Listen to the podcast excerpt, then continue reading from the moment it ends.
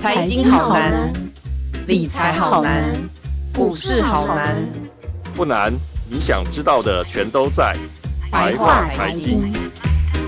各位听众，大家好，欢迎来到我们的联合开趴白话财经。我想最近很多这个地缘政治上面的一些变化，让大家其实看得目不暇接啊！一下子，呃，俄乌战争还没有结束，然后以巴冲突又来了，然后中美的关系呢，虽然说最近拜习会，但是大家还是觉得说未来随时有可能发生变化。在这么多的这个地缘政治的影响上面呢，其实让很多的科技大佬他们也很担心，包括他们最近有好几位大佬们，他们陆续的发表了他们对地缘政治的一个看法，那么到底这个地缘政治为什么让科技大佬们那么害怕？而这些地缘政治的影响又会让他们呃去思考从哪些方式来应变呢？在这么多的危机当中，有没有什么是让他们对明年比较有希望的？认为是可能在黑暗当中看到的一线曙光呢？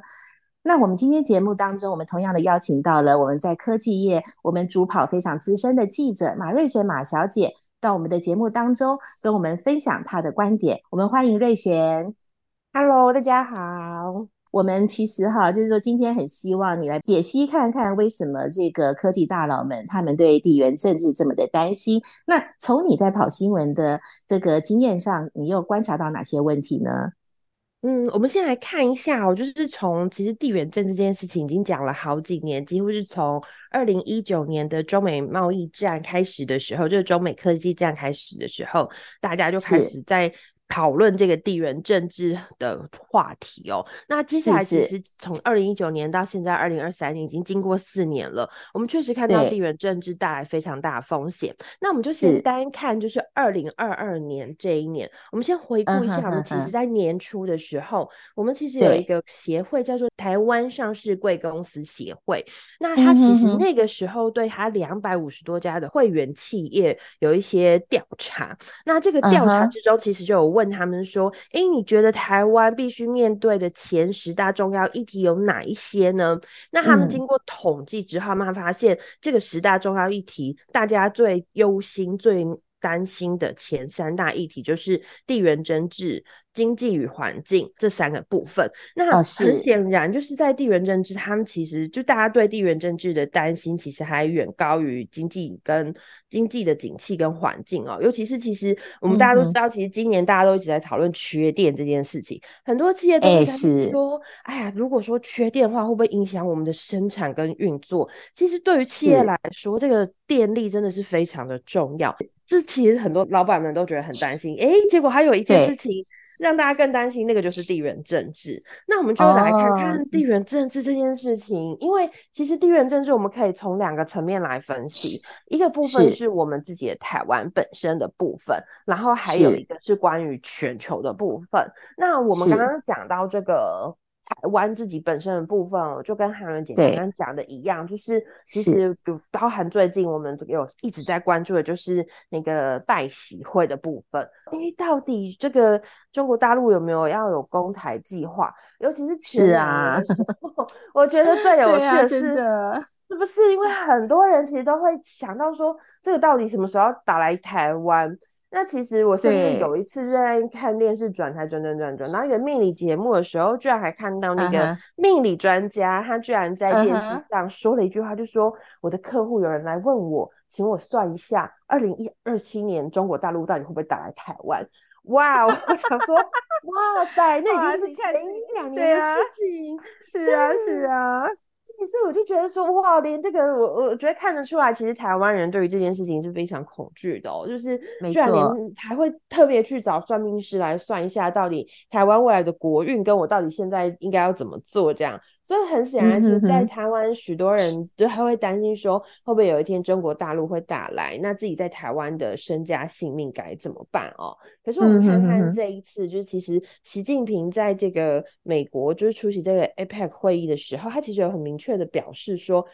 中国大陆并没有所谓的二零二七跟二零三五年的攻台计划。嗯，那当然，其实他讲完这句话之后，我觉得相信许多人就是相对心里会稍微放心一点，就是好像大家讲了很久啊，这个二零二七啊怎么样的。那很显然就是习主席他现在就是那个已经确认，就是二零二七年不会攻打台湾。嗯，那所以我觉得应该很多人应该是比较放 心一点点哦。但是其实我说真的，其实，在前两年我们在采访厂商的过程中，就就也也也老实说，其实我们有些厂商跟对岸的比较核心的这些高层是认识的，然后也是有交流过的，所以这些厂商他们私下有告诉我们说，其实中南海他们一直是希望，至少在中南海内部啦，他们觉得两岸和平这个是蛮重要的一件事情。也有一些话语是传出来说啊，其实没有公台计划，什么都没有这样子。那就是至少我觉得我们听到的比较多是这样。那确实民间有一些人说啊，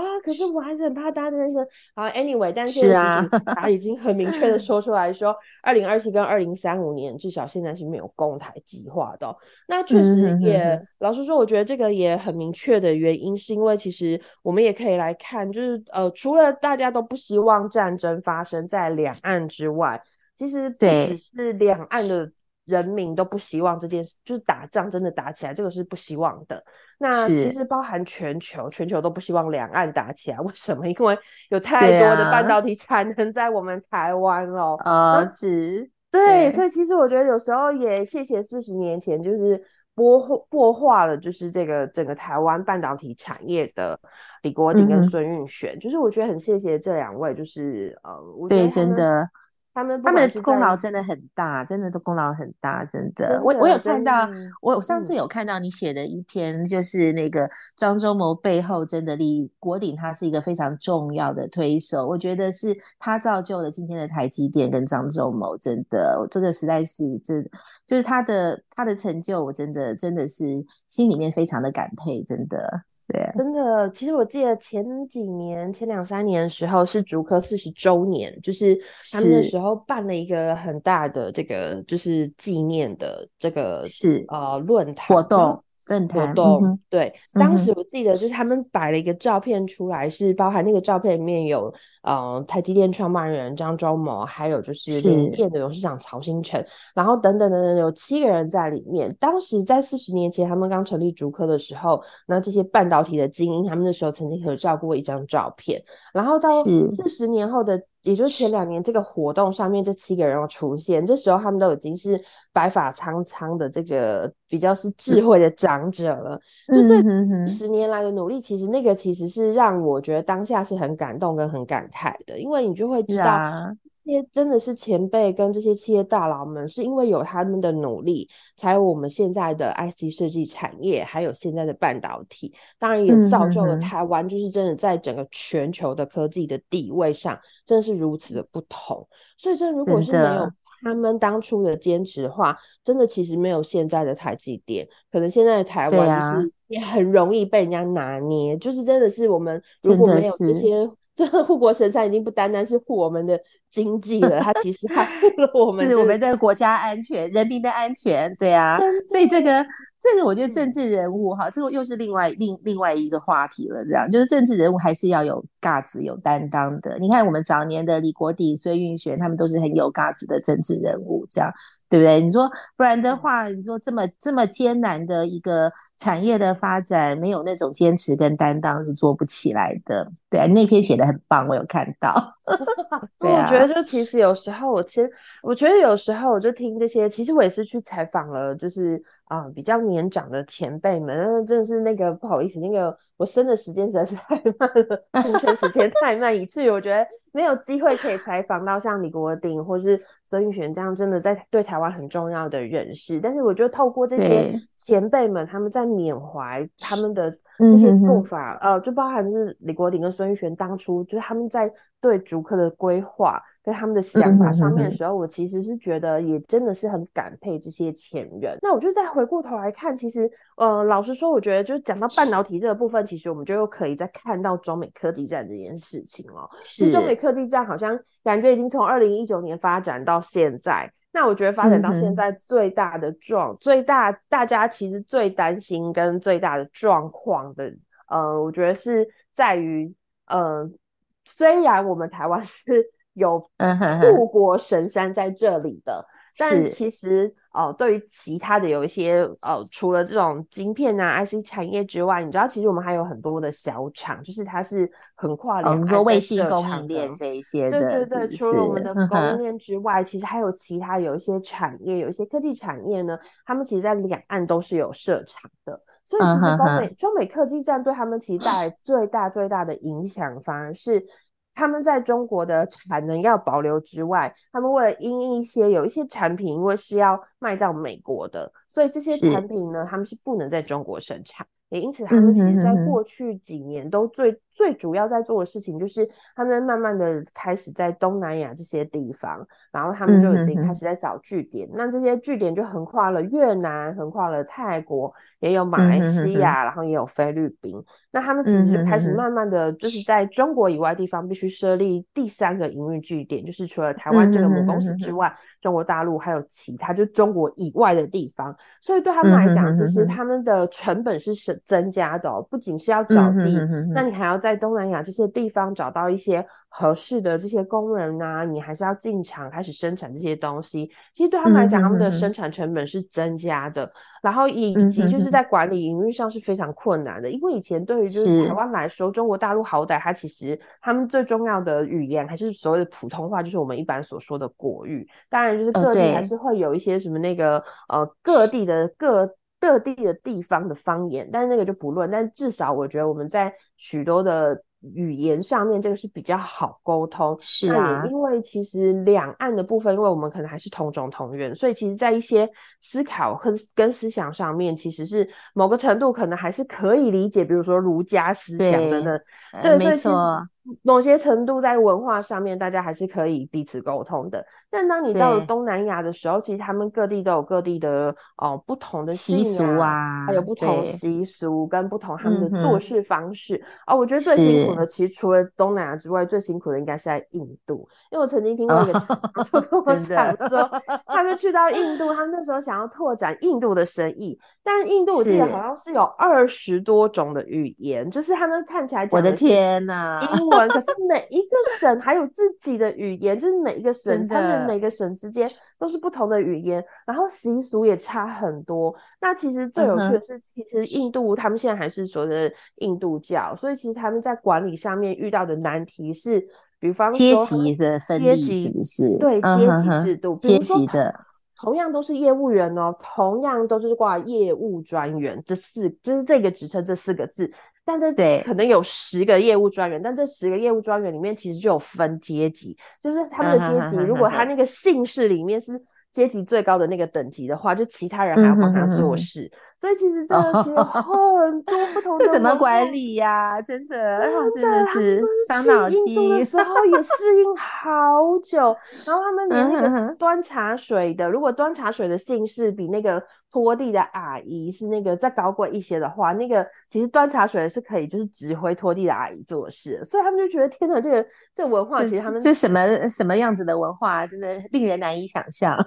对对，所以他们去的时候就是适应了好多年，啊、才慢慢从中找到一些看能怎么样管理是最好也可以最有效益的。所以其实这中美科技战，嗯、哼哼那甚至是我们所谓的地缘政治，虽然只有地缘政治这四个字。可是，当你真的放大到整个中美科技战跟它后续产生的影响来看的时候，其实带来的影响是非常大的。那个困难跟挑战的程度，已经跟过去三十年我们可能只需要跟中国大陆在那边投资，然后跟在那边培养的，已经是完全不一样的 level。很多人都觉得，其实地缘政治带来真的是企业营经营上面真是有很多的困难。对啊，刚刚听到你这样讲，发现说，就像你讲的，其实地缘政治这四个字后面引发很多的雪球效应，这样，而且这些雪球效应每一个对厂商而言都是非常新的，而且艰巨的一个挑战。我们虽然说两岸之间有些用语还是不太一样，但是至少我们是同文同种嘛，对不对？就是我们不用再去学新的语言，因为他们都讲，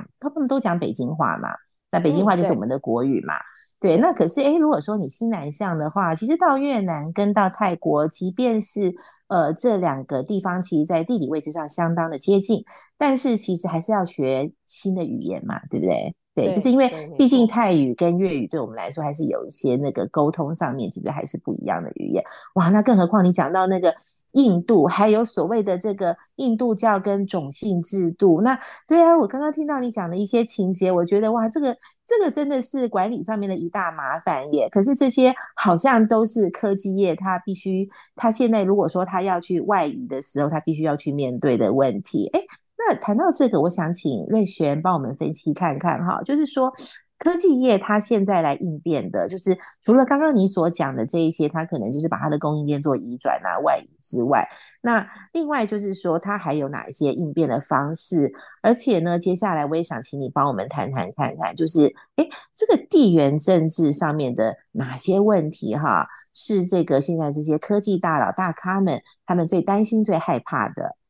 嗯，那我们就来看一下，其实像最近几个哦，不管是宏基的董事长陈俊盛，或是红海的董事长刘阳伟，他们分别在一个哦财经高峰会，还有呃他们自己的法说会上，都有提到地缘政治的这件事情。那我先来简单的来讲一下，就是哦，我觉得那个陈俊盛董事长他讲了一段话，我觉得是对我来说，我真的觉得这个蛮有 感的，因为他就说，哎、欸，其实就对他们来说，其实比如说他们在看明年的时候，他们觉得最大的挑战就是其实那个不确定性是高的，尤其是来自于地缘政治那个很紧张的不确定性，那个威胁。其实超越了过去全球化对全球各地所带来的好处，那这相对呢，也使得家园经济成为主流。那所以他提到这个家园经济部分，也就是其实刚刚就呼应了我刚刚讲的东西，就是大家开始慢慢的把这个供应链，以前我们是所谓的。世界工厂，中国就是我们最大的世界工厂。然后所谓的全球供应，就是在这个世界工厂里面，它生产完之后，它可以运输到各地，不管是欧欧洲、美国，或是哦，这是其他大洋洲什么等地，所有东西都是从中国出来，大家都会知道 Made in China。可是正因为就是这样子，我们刚刚有提到所谓的中国跟中国以外的地区。那当大家开始慢慢的把所有的布局开始慢慢的哦，所以我们刚刚讲的台湾比较多的厂商，他们的选择是从东南亚去设置这些啊、呃、新的地点跟厂商跟工厂，但其实也有一些美国的业者，他会要求说，哎。那其他的，比如说我不要在东南亚生产，我觉得东南亚的这个地缘还是离中国大陆太近了，我要求你来美国生产。大家应该还记得，就像台积电，他就去了美国嘛。嗯、像我们的电子五哥，其他很多人，他们虽然没有选择在美国，但他们其实选择在墨西哥，一样是在北美的地方。所以其实慢慢的开始，这个供应链已经从以前中国一大块的供应链开始 慢慢的分割分割，移转到别的地方去了。对，就比如说美洲有一个自己的供应链，欧、嗯、洲有一个自己的供应链，亚洲可能有一个自己的小供应链，所以开始就每一个都会走区域化的这个供应的状况。所以就这也是陈俊生董事长他提的所谓家园经济，也就会变成说很多以前这样子全球化建构起来的整体的生产跟。所有的供应链慢慢都会全部被打散，就是一个区域一个区域一个区域为主，这也就是他所谓的家园经济的这个部分哦。所以其实我们以前老实说都会享受所谓全球化很多的好处。为什么会说全球化是有好处的呢？因为当大家比如说整个的生产基地是围绕在一起的时候，比如说我一个台积电就在这边，但是我所有的呃生产供应链，因为它一定会有所谓的材料的供应嘛，它的上游一定要必须有材料进入到。哦，这个台积电的工厂里面，这个晶圆设备，他们才可以继续生产。嗯、生产完之后，他们再透过运输的方式运出去。比如说，台积电它生产的是晶片，它就会把这个晶片运输到，比如说组装厂的手上。我们拿一个 iPhone 来做一个比喻哦，就是当台积电它要生产这个 iPhone 的晶片的时候，它会需要有材料，比如说上面有一些晶呃，就是上面上游的材料要进来之后，它。做完之后，他可能就会再运到，比如说红海的组装地，他会把这个晶片交给下一个组装厂商。这就是我们以前所谓的这个全球化的政策，嗯、呃，全球化的概念。那以前这样子统一，就是你知道大家都聚集在一起，然后统一这样做事的时候，就变成这个生产基地生产完，它其实是可以很大量的，同时很大量的把材料供应进来，然后开始做组装，然后同时他们在需要生产的时候。哦、呃，像富士康他们在中国大陆的时候，他每知道那个 iPhone 生产季，大家就可以看到那个八月份就开始有招工讯息出来。然后就会所有的工厂就会、嗯、呃工人们他们就会依序进入工厂开始做这个组装，然后一直做做到隔年，就是差不多大概隔年第一季的时候就开始这个销售高峰过了之后，就慢慢的哦暂时不需要这么多工人。那以前的这个 pattern 是这样子，嗯、那所以以前所有事情都很集中，所以相对来说它其实是可以有一个。对我们民众最大最大的影响，就是以前因为是集中一起来生产这些东西，所以其实东西到我们手上的时候，价格会相对便宜，因为它的所有的生产的流程系列是在一起的，它不需要高昂的运输费，不用切割的这么的零碎这样子，对，对对它的很？多成本都是节省下来的。但是像汉文姐刚刚提到，当它切割的这么零碎的时候，对啊，嗯，所有成本都会加一点，加一点，加一点，加一点。加到最后到我们手上，其实那个销售的金额就会变高，大家就会觉得，哎、欸，这个怎么好像比以前又贵了？大家就会觉得，啊、对，就会觉得很担心，就是 产品，这就是是啊，真的 就是对，因为因为你的成本，你的你当你的那个整个营运的。营运的这个方式，你把它切的那么零碎之后啊，那一定会有一些，比方说新设厂的一些成本啊什么的。那这些成本，它其其实转嫁的话，就转嫁在售价上面。那所以以后我们买到的东西会越来越贵，这样子，对，对，会越来越贵。所以就大家，这就为什么大家会觉得，嗯，我们好像最近科技看科技产品，好像那个价格跟以前不太一样喽。是啊，很有感的部分，对、啊、，iPhone iPhone 就很有感，我觉得 iPhone 现在好贵哦，越来越贵，对啊，真的是，真的是，嗯，这也是就是所有的大佬们就说，就是像包含连那个张忠谋创办人，他也都讲过说，呃，以后的全球化。的好处可能不再有了。魏璇，那接下来哈，我想再请你帮我们看一下，说，哎，那这个科技大佬他对于地缘政治的这个影响，他哪一些是他最担心的呢？哦，其实我们刚刚也有讲到，当那个全球化的好处消失的时候，价格是越来越贵的。那所以其实这里有也就牵扯到另外一件事情，叫做通膨。物价越来越高的时候，其实消费者就会觉得很担心，说啊，这个产品越来越贵。其实最最明显的就是当那个呃手机、手机跟 PC 还有 NB 就是 notebook 越来越贵的时候，大家都会觉得，我这电脑如果还能再撑，我就尽量再撑个两年吧。那我这手机如果还能用，我就不要换吧。其实就就变成说，为什么最近，尤其是今年的时候，很多台湾的科技厂商开始都会一直喊说，糟糕，这个景气寒冬怎么一直走不出去？最大的原因其实就是通膨，因为民众其实就不会想要花这个钱，然后来买这些产品。那其实讲到通膨，我们刚刚也可以再呼应到，就是我们刚刚讲的这个。呃，全球的地缘政治，我们刚刚只先讲了一个部分，在于是台湾自己本身。可是其实除了台湾自己本身这个区块、这个区域地缘政治之外呢，其实我们大家也知道，就最近其实呃，俄乌战争其实已经打了非常久了，已经一年半了，它没有要停止的迹象。是，然后还有就是最近就是。第四季发生这个以巴的这个以巴战争，还有接下来这些造成的混乱，其实大家都觉得很担心说，说其实它全球的这呃这些战争一直不停止，大家很担心说，嗯、那接下来怎么办？我们都可以先回顾一下，包含像俄乌战争去年影响最大的，其实就是天然气的输送嘛。是啊，是。欧洲的民众是最有感的，因为那个天然气的输送对于他们。欧洲冬天的这个供暖其实是很有影响，但他们的暖气其实会需要天然瓦斯这些呃能源来驱动，所以变成其实以欧洲来说，他们去年光是能源这个部分，能源占家庭的支出就占比增加了非常的多，所以其实大家因为民生这些支出是没有办法嘛，因为比如说我就是需要这个能源来供暖，我才能够度过这个冬天。那包含食物的部分，我可能觉得，哎、欸，哎、欸，这些食物以前有一些可能是从乌克兰的冷地方，可能因为乌克兰其实是很重要的这个呃农业之一，所以现在其实有些食物它的价格也开始上涨了。所以其实通膨的部分就变成民生支出，就一般家庭支出之中的呃食衣这个部分，食食物跟衣服，然后还有住的部分，其实都。价格上涨的非常非常多，就变成排挤到了他们，就会觉得说。天呐，那如果我其他的剩下，尤其是山西产品这个东西呢？呃，因为疫情的时候，可能大家都要在家工作，大家那时候才刚换过一波，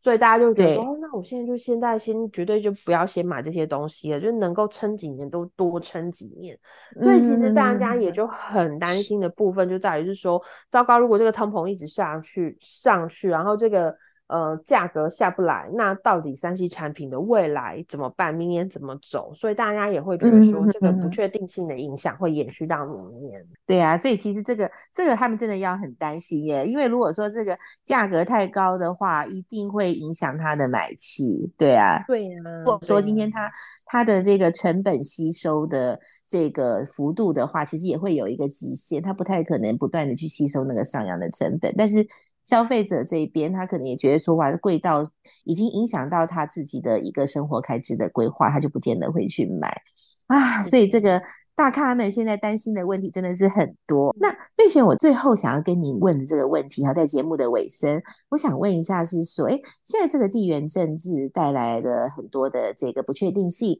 然后再加上所谓的通膨的问题，那又加重了这些科技业者们的负担，所以现在看起来的话，整个。呃，市场环境的变数真的非常的多。那在这么多的变数之外，有没有是让这个呃科技大佬大咖们他们觉得还有一些值得期待、可以期待的一线曙光呢？在明年，有的，有的。其实我觉得，就是大家从今年就开始一直在讨论的 AI，科技大佬都觉得这个 AI 的浪潮会持续下去哦。尤其是现在 AI 其实已经走入很多生活中。那我们今年讨论最多的是生成式 AI，尤其像 Chat。这种慢慢，当这些生成式 AI 的这些应用出来的时候，会改变很多的工作流程。比方说，有很多我的受访者就问我说：“哎、嗯，瑞雪，你有没有开始用 ChatGPT 写稿？”我就说：“哈。”然后 好多人问我这问题，他们说 这感觉起来就是他们丢一个什么问题进去之后，ChatGPT 就会帮你自己自动生成一大篇文字出来。对，那你可不可以教我？这个我很需要。你要是你要是可以的话，你也可以教我，这个我很需要。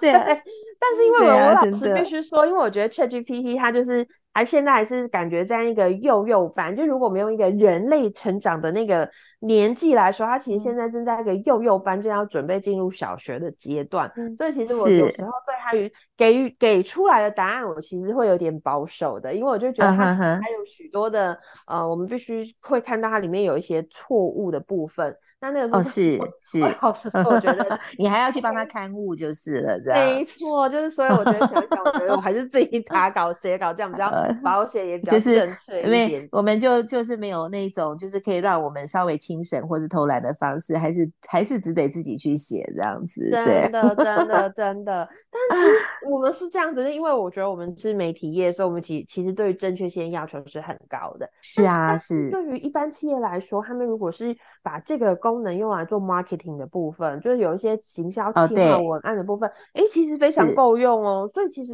越来越多的行销企划或业务，他们其实会尝试用 ChatGPT 这个部分来帮他们，就是做一些资料的整理这样子。但其实还有很多的新的 AI 的应用都已经走入到我们的生活之中。我举个例子，比方说像。宏基他们都一直有在发展，所谓不止宏基，其实整个 PC 的产业都开始慢慢在把 AI 导入各式各样应用。那以宏基来说，他们有一个呃服务做的就是 AI 的这个呃眼底镜的部分，就是其实有很多的这个糖尿病的病人。其实进程到一个部分的时候，有时候糖尿病对眼睛会产生影响。那这个部分就是眼底，uh huh. 就是为什么有时候其实有一些医生会跟糖尿病的病人说，你要去看一下眼科医生。那么他们就会用这个眼底镜部分来确认说，哎，糖尿病对你的眼睛有没有带来影响？那其实这个眼底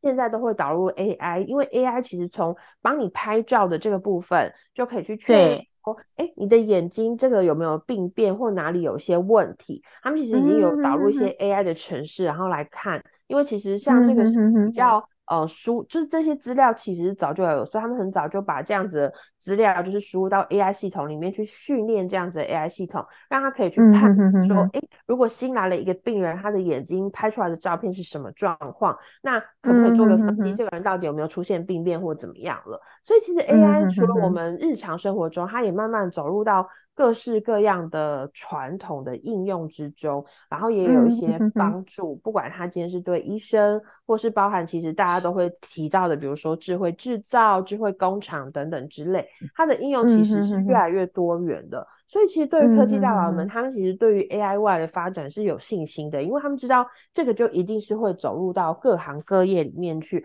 而且因为 AI 它其实真的会帮呃大家会省很多的事情，所以在未来的浪潮里面，其实包含因为有了 AI 之后，我们自己所有的工作的模式，或是包含医生看诊的模式，呃，可能都会有一点点的不一样。当然，这个 AI 有一个最重要就是协助跟辅助我们，可以帮我们把工作做得更好。或是我们可以把这个工作有一些流程是可以交给 AI 先去做初步判定的，他们就会先让 AI 先做初步判定，然后再有医生做最后的确诊跟呃确定说哦这个状况是什么。所以其实未来我们的生活都一定会离不开 AI，这对我们未来的发展也会有很大影响。所以对于大佬们来说，他们也觉得 AI 会是未来的曙光。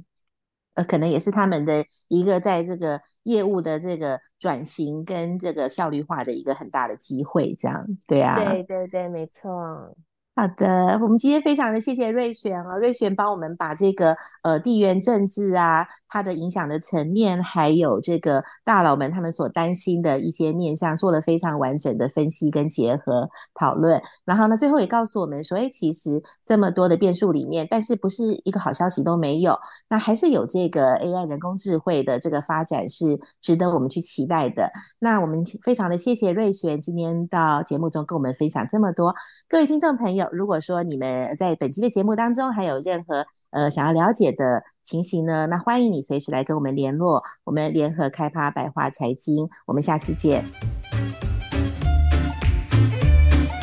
更多精彩的报道，请搜寻 VIP 大 U 点 com 联合报数位版，邀请您订阅支持。